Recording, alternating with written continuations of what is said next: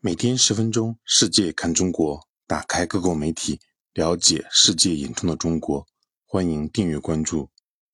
新加坡联合早报九月三日报道，中国全国人大常委会表决通过了反电信网络诈骗法，规定从事电信网络诈骗者可被列入信用记录，并加大对相关违法犯罪人员的处罚力度。据媒体报道。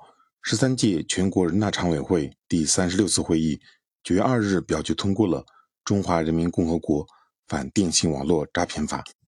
这部法律自二零二二年十二月一日起实行。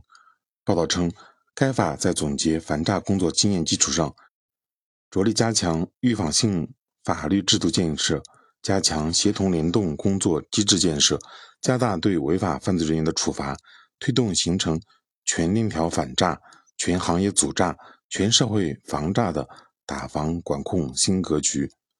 综合媒体报道称，今年六月，《反电信网络诈骗法》草案第二次审议稿曾向社会公开征求意见，收到的意见包括加大监管惩戒力度、提高公众防范意识、鼓励群众举报奖励等。前不久公布的草案三审稿提到，从事电信网络诈骗犯罪及关联犯罪的人员。可以按照国家有关规定记入信用记录，并采取相应的惩戒措施。三审稿也提到，进一步加大对尚不构成犯罪人员的行政处罚力度。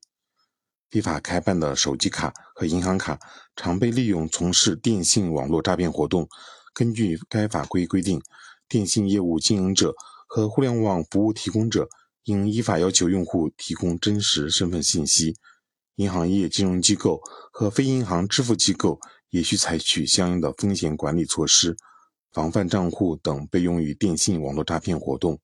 此外，办理电话卡和开立账号不得超出国家有关规定限制的数量。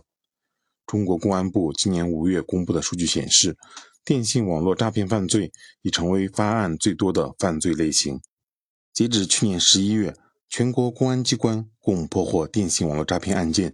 三十七万余起，紧急拦截涉案资金高达三千二百六十五亿元。